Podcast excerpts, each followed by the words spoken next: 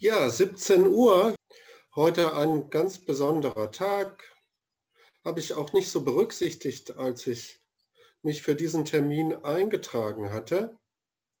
Es ist ja die K-Woche und heute ist Karfreitag. Und gleichzeitig ist noch Pessachwoche. Also gleich zwei sehr hohe Feiertage. Und zu Beginn des Vortrags wollte ich gerne daran erinnern, dass wir ja laut Pessach aus der Sklaverei in Ägypten befreit sind. Es eine wunderbare Neuigkeit ist, immer noch nach vielen tausend Jahren, dass wir durch den Tod Jesu am Kreuz befreit sind, unter anderem von unseren Sünden. Und da gibt es so eine Art Heilsversprechen.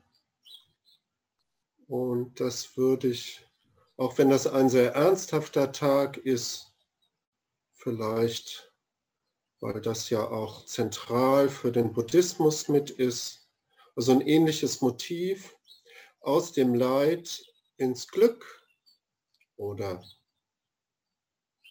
aus dem Leid in die Befreiung würde ich das gerne weitertragen heute. Ich habe kleines Schaf mitgebracht, das stelle ich hier bei mir auf den Computer. Symbolisch für die Tiere steht, die bei uns in unserem Sangha ja auch eine sehr große Bedeutung haben, glücklicherweise.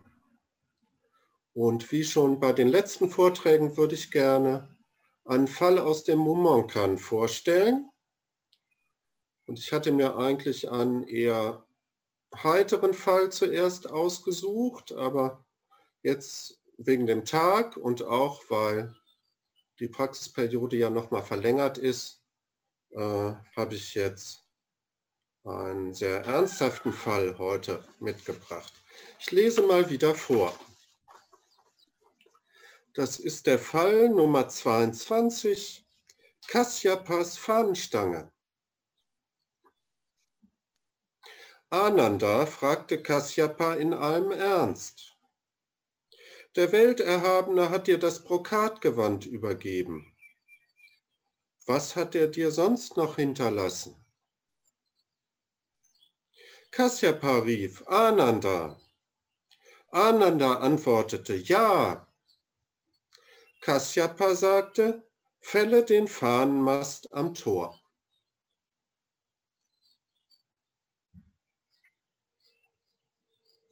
Das ist der Fall 22. Und wie immer gibt es den in verschiedenen Übersetzungen, die sich auch teilweise leicht unterscheiden. Auf alle Fälle sind die Protagonisten wahrscheinlich hier bekannt. Also ich habe über beide ja auch schon gesprochen. Einerseits Ananda, das ist der Cousin von Buddha und sein Assistent, würde man heute vielleicht sagen, bis zu seinem Tod. Und Kasyapa ist wieder mal Kasyapa, der ernsthafteste noch lebende Schüler Buddhas, sagt man ihm jedenfalls so nach, der auch in der Zen-Tradition zumindest sein Nachfolger war und soweit man weiß, auch wirklich im Sangha damals sehr viel zu sagen hatte und zu bestimmen hatte. Man kann jetzt aufgrund dieser Frage von Ananda annehmen, und so wird das auch angenommen, dass diese Szene nach dem Tod des Buddhas spielt. Also Buddha ist tot, gestorben, ins Paranirvana eingegangen und danach sitzen die zusammen, Ananda und Kasyapa, vielleicht auch noch andere. Über die wird hier aber nicht gesprochen und Ananda stellt Kasyapa eine Frage. Diese Frage impliziert, dass der Welterhabene, also Buddha, dem Kasyapa das Brokatgewand übergeben hat das bedeutet in dieser Zen-Terminologie, ihn zum Nachfolger bestimmt hat und ihm also das Gewand übergeben hat. Und weil Buddha natürlich ein ganz besonderer Mann war, übergibt er auch ein besonderes Gewand, nämlich eins aus Brokat. In anderen Übersetzungen ist es mit Goldfäden durchwirkt oder hat goldene Ärmel. Das ist schon mal sehr aufschlussreich, weil ähm, das sagt eigentlich wieder, dass dies hier keine Geschichte ist, die wahrscheinlich nach dem Tod von Buddha so auch stattgefunden hat oder wenn nur so ähnlich, weil die Inder hatten wohl gar nicht diese Sitte bislang, bis quasi der Buddhismus nach China kam, so tolle Gewänder herzustellen. Und dieses Brokatgewand spricht wohl, zumindest nach der Literatur, dafür, dass das eine chinesische Geschichte ist. Und in China war es wohl üblich, ab einer gewissen Zeit, dass ein wichtiger Lehrer seinem Nachfolger ein Gewand übergab oder dass man edle Gewänder einander schenkte, vielleicht auch vom Kaiser, die also aus besonders schönen, kostbaren Stoffen gewesen sind. Und das steht hier nicht in Frage, dass Kasyapa dieses Gewand erhalten hat, aber Ananda möchte gern wissen, und das ist ja auch typisch für diese Korns, was hat Buddha denn sonst noch hinterlassen, also sein Erbe? was ist denn das Erbe Buddhas? Und das ist für uns natürlich auch vielleicht die wichtigere Frage. Das Gewand nähen wir uns ja selber oder manche kaufen es auch. Und es wird dann bei der Ordination übergeben. Oder wenn man Laienanhänger oder Praktizierender ist, wie ich auch, kriegt man so ein kleines Gewand in kleiner Form, was man selber näht oder anderweitig sich besorgt hat. Also ich weiß nicht, wer von euch so ein Gewand hat. Also diese Qualifikation haben dann einige. Und manchmal, das sieht man jedenfalls beim Soto-Zen auch, kriegen Menschen auch so wunderschöne äh, Gewänder oder Rakusus. Aber das ist hier nicht die Frage, wie gesagt, nur so die Einleitung, nämlich was hat der Buddha dem Kasyapa denn übergeben? Und Ananda scheint da noch Fragen zu haben nach dem Tod von Buddha. Und das passt so in diese Linie, dass in der Tradition immer gerne gesagt wird, dass Ananda zwar die Person gewesen ist, die am nächsten am Buddha dran war, aber irgendwie bis zum Tode von Buddha nicht die Essenz des Zen begriffen hat, sagt dieser Mythos oder diese Geschichte. Kann man sich schlecht vorstellen, aber wird immer wieder wiederholt, kommt in Korans relativ häufig vor. Und jetzt kommt was sehr Typisches. Also Ananda ist quasi der Schüler von Kasyapa, diese typische Beziehung auch in den Koans. Oder der Kasyapa ist der Meister, der Lehrer und Ananda ist der Fragende. Oder der Schüler, obwohl die ja sich schon Jahrzehnte kannten und wahrscheinlich sehr gut befreundet waren. Dann ruft Kasyapa Ananda. Ananda antwortet, ja. Ein ganz typischer Dialog, den man in vielen Koans findet. Da ruft der Meister oder der Lehrer den Namen des Schülers und der Schüler antwortet, ja.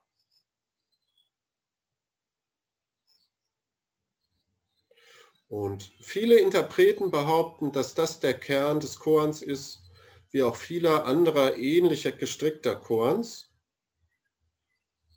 dass das die Beziehung zwischen dem Lehrer und dem Schüler, zwischen zwei aufeinander abgestimmten Geistern, dass das die Übertragung ist Der eine ruft den Namen des anderen, der andere ruft sofort Ja, antwortet, unmittelbar, ohne zu überlegen. In diesem Fall sagt der Kasyapa dann, das ist das Ende des Korans, fälle den Fahnenmast am Tor. Und daraufhin soll Ananda, so wird das jedenfalls in Geschichten, die diesen Koran etwas länger beschreiben, dann äh, gesagt, eine tiefe Erleuchtung erlangt haben. Was auch gerne gesagt wird oder womit diese Geschichte in Verbindung gebracht wird, ist, dass sie stattgefunden haben könnte oder soll, kurz bevor das erste Konzil nach dem Tod Buddhas stattfand. Und da hatte Ananda das Problem, dass er zwar gerne teilnehmen wollte und auch sollte, weil er am besten über den Buddha und seine Lehren Bescheid wusste, aufgrund seines guten Gedächtnisses und seiner Nähe zu Buddha, aber er hatte die Qualifikation dafür nicht. Er war nämlich kein Ahat. Ein Ahat ist zumindest in der traditionellen oder Ahand, traditionellen Vorstellung jemand, der die andere Seite des Flusses erreicht hat. Jemand, der Erleuchtung gefunden hat offensichtlich gab es damals eine ganze Menge solcher Leute. Man behauptet, dass an diesem ersten Konsul, Konzil 500 Ahans teilgenommen hätten, also bei der damaligen Bevölkerungszahl eine ganz unglaubliche Menge an erleuchteten Personen im nordindischen Raum lebten. Aber Ananda gehörte irgendwie noch nicht dazu, musste sich jetzt besondere Mühe geben tat es wohl auch. Manche Quellen sagen, dass er eine Nacht und einen Tag meditierte, andere sagen, dass er eine Woche meditierte und dann Kasyapa frag, äh, traf und dann zu diesem Dialog kam.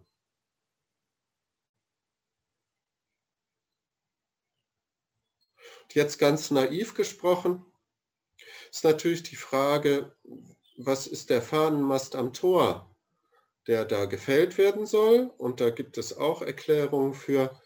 Dieser Fahnenmast am Tor stand wohl später in buddhistischen Klostern.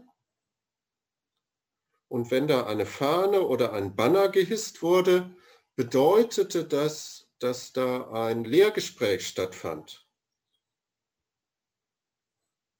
Also sowas wie heute. Also im Felsentor hätte man früher so eine Art Fahnenmast gehabt und da hätte man dann, wenn so ein Vortrag oder eine Diskussion stattfindet, entsprechend ein Zeichen angebracht und dann hätten alle gewusst, hier heute ist Dharma-Diskussion, Dharma-Vortrag. Ist ja eigentlich auch sehr schön. Jetzt sagt der Ananda aber nicht, nimm mal die Fahne ab von diesem Fahnenmast, sondern das ist irgendwie sehr viel ähm, eindrücklicher oder vielleicht auch krasser auf Neudeutsch. Fäll doch bitte mal gleich den ganzen Fahnenmast da vor unserer Veranstaltung.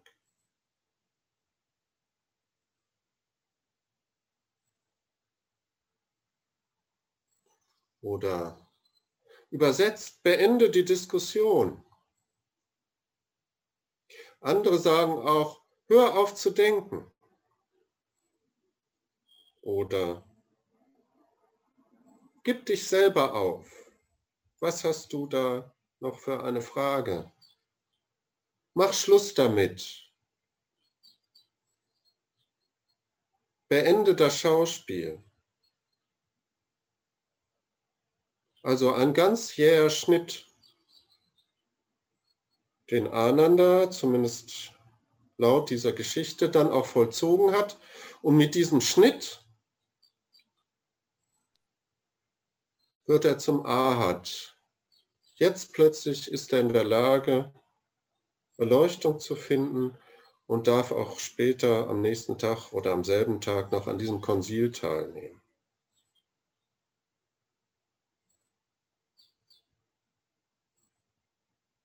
Hierzu gibt es dann auch den Kommentar von Mumon, also dem Autor des Mumonkans. Ist hier so dargestellt. Könnt ihr hierzu ein passendes Kehrwort sagen, dann seht ihr, dass die Versammlung auf dem Geierberg noch gar nicht beendet ist. Könnt ihr es nicht, dann hält Vipashin Buddha von alter Zeit her noch etwas im Gedächtnis und hat das Schönste noch nicht begriffen.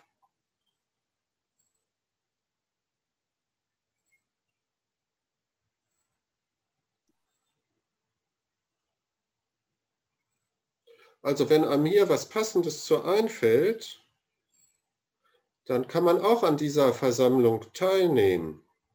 Oder sogar schon an den vorherigen Versammlungen mit dem Buddha auf dem Gaia-Berg.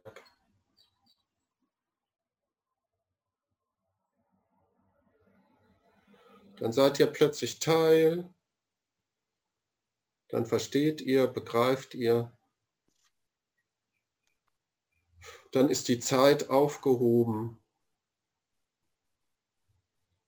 Buddha gar nicht tot. Keine Geschichte aus alten Tagen. Sehr passend finde ich heute auch Karfreitag. Keine Geschichte aus alten Tagen, sondern aktuell, das findet jetzt statt. Wenn ihr es nicht könnt, dann hält Vipashin Buddha von alter Zeit her noch etwas im Gedächtnis und hat das Schönste noch nicht begriffen. Vipashin Buddha ist ein Buddha, der vor ewigen Zeiten gelebt haben soll. Es gibt ja so Geschichten im Buddhismus, dass vor dem historischen Buddha noch etwa 100 andere Buddhas existiert haben, die alle ähnlich wie er zu ihren Lebzeiten Buddha geworden sind und den Dharma gelehrt haben. Der wird dann wieder vergessen, dann erscheint wieder der nächste Buddha, lehrt den Dharma, dann gibt es wieder eine Zeit, wo der Dharma gelehrt wird, begriffen werden kann, dann wird er wieder vergessen. Und dieser Vipashin Buddha übersetzt, ich habe mal nachgeguckt, heißt das sowas wie klares Auge oder der sieht alles dieser Buddha, der scheint noch was im Gedächtnis behalten zu haben von alter Zeit, vielleicht von der Zeit, wo er selber Buddha war.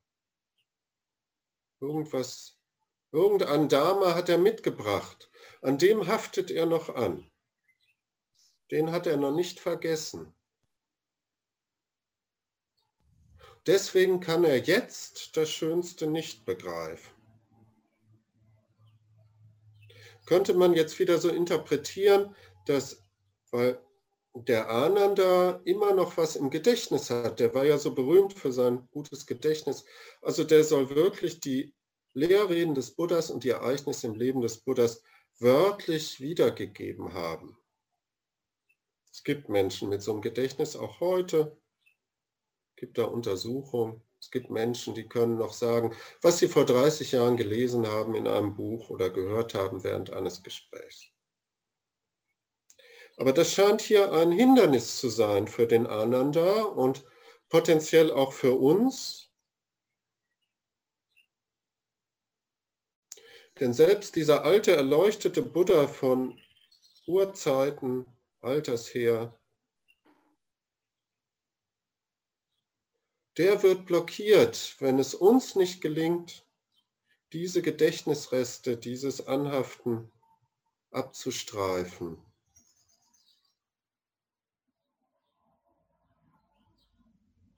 Auch der ist dann nicht in der Lage, das Schönste zu begreifen.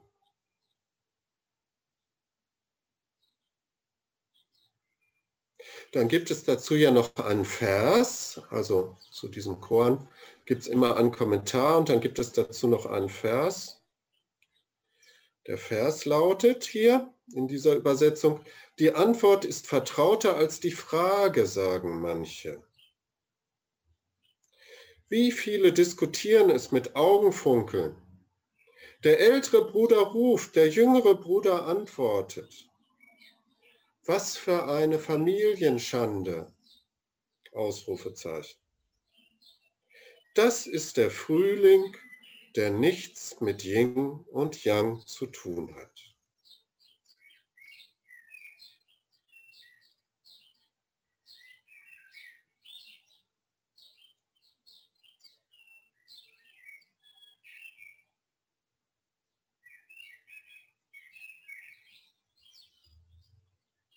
Hier singen jetzt die Vögelchen. Bei uns sind heute 25 Grad. In Tokio ist die Kirschblüte. Ich habe gehört, es sei die früheste Kirschblüte seit 1200 Jahren.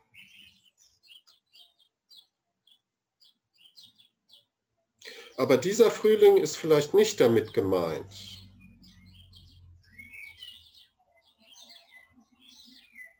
Oder doch?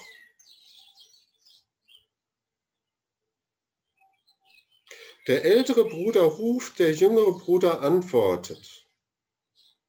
Der ältere Bruder hier wahrscheinlich Kasyapa, der jüngere Ananda. Was für eine Familienschande. Man muss sich schämen, sagt der Vers, wenn man das hört.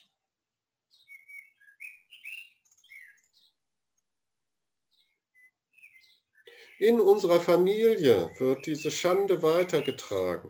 Immer wieder, jede Generation gibt es da Leute, die rufen, typischerweise dann die Lehrer oder älteren Semester, und die Jüngeren antworten, ja, immer wieder wiederholt sich das von Generation zu Generation, ein Familienerbe, aber auch eine Schande.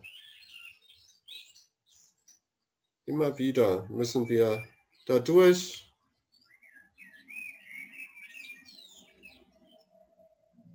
was immer das ist, den Fahnenmast am Tor fällen.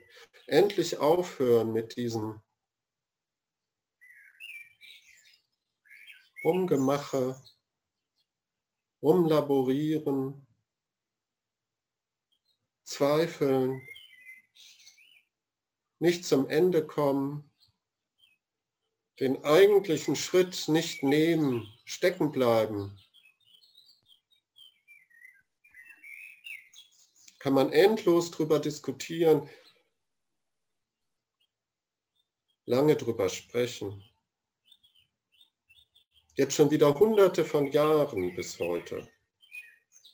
Also dieses Buch ist ja vor etwa 800 Jahren erschienen und jemand wie ich ist jetzt irgendwie offensichtlich immer noch in der Lage, so eine Geschichte hier vorzutragen Vielleicht reden wir auch noch gemeinsam darüber. Findet es immer noch nötig und sinnvoll, Augenfunkeln. Es ist ein intellektuelles Vergnügen, sich zu überlegen, was das bedeuten könnte.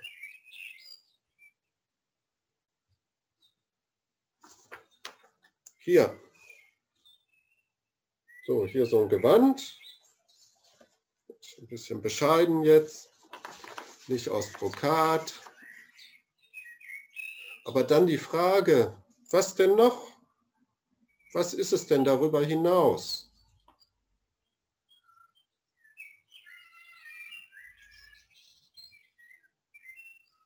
Dann kommt keine einfache Antwort, sondern der Kasyapa ruft den Ananda. Hey du, was machst du da? Und Ananda antwortet, ja.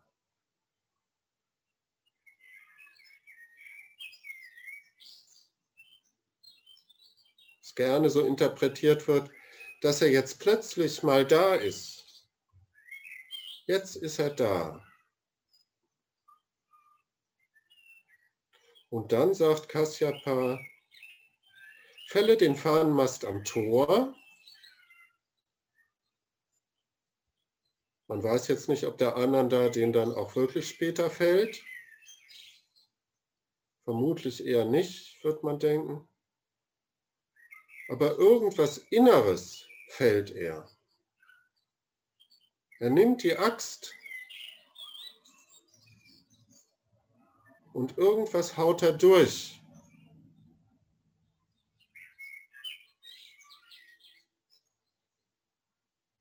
Und dann hat er so den letzten Schritt geschafft.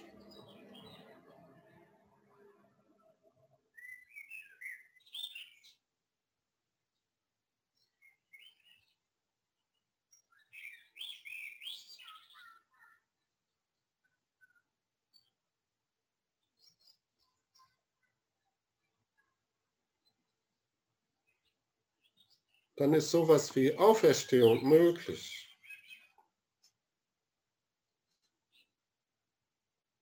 Gerne sagt man ja auch für solche Erlebnisse auch im buddhistischen Sprachraum, dass man da einen Tod stirbt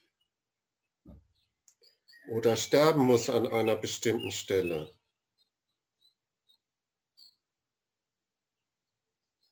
Also die Person, das alte Ich, das so an seinen Geschichten hängt, das muss irgendwie mal weg, untergehen, könnte man sich vorstellen, gefällt werden.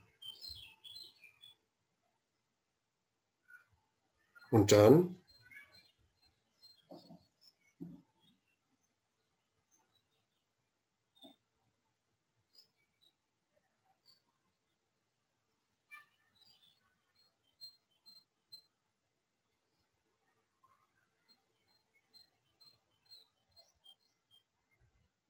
Dann sitzt man mit der Versammlung auf dem Geierberg.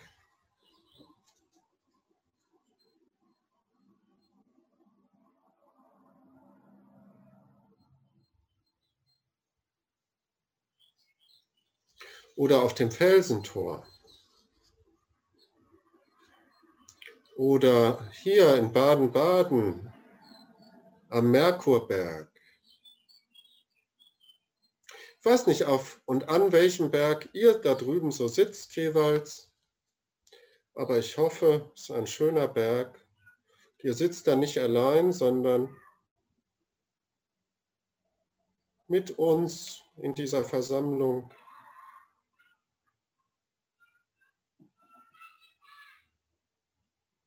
Mit Buddha in der historischen Versammlung. Vielleicht auch in der Versammlung von Vipashin Buddha von vor 900.000 Kalpas. Aber wenn ihr danach sucht, sagt dieses Korn, wenn ihr in eurer Erinnerung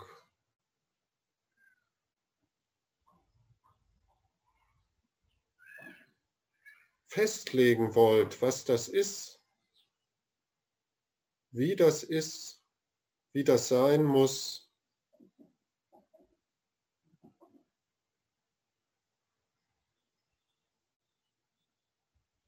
Wenn ihr noch daran hängt, dass das eine bestimmte Form oder Nichtform haben soll, dann habt ihr das Schönste vielleicht noch nicht begriffen.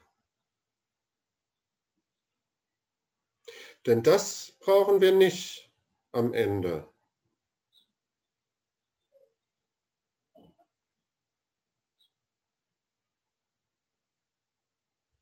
Ein berühmter Schriftsteller per Anhalter durch die Galaxis hat das mal, glaubst mit der Zahl 42 beschrieben.